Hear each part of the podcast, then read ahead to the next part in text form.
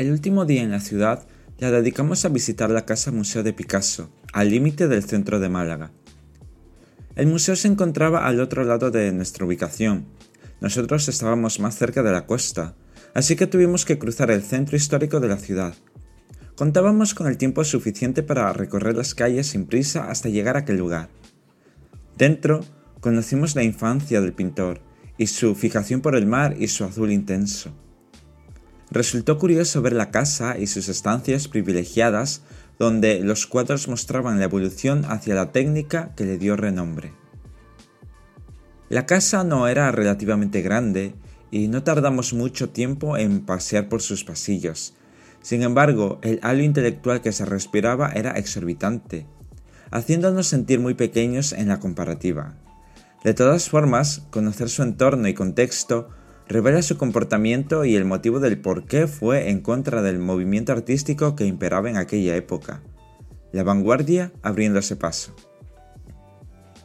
Cuando finalizamos la visita, fuimos a una exposición temática sobre el pintor en un edificio cercano. En este apartado debo confesar que, a mi parecer, la exposición contaba con mucho espacio vacío y con obras abstractas que contaban la transfiguración de Picasso hacia lo que podríamos definir como la muerte del artista dentro del cubismo.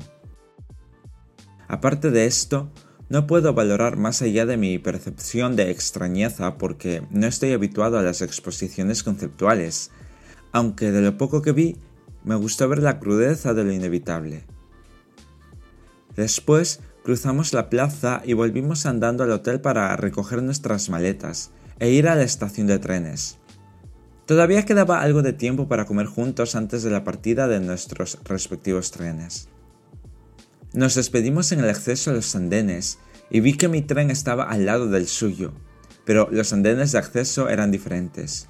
Por lo tanto, mi idea era esperar a ver partir su tren y luego subir al mío, pero por algún motivo su tren no salió a la hora exacta.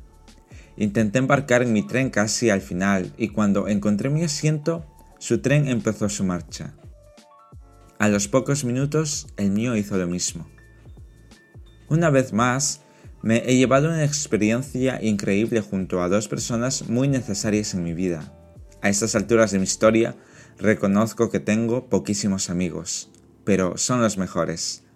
Cada uno con su genialidad, intelecto y creatividad. Eso es lo que me llevo de cada historia junto a ellos. No puedo pedir más. Os dejo con el final de la historia y con esta canción.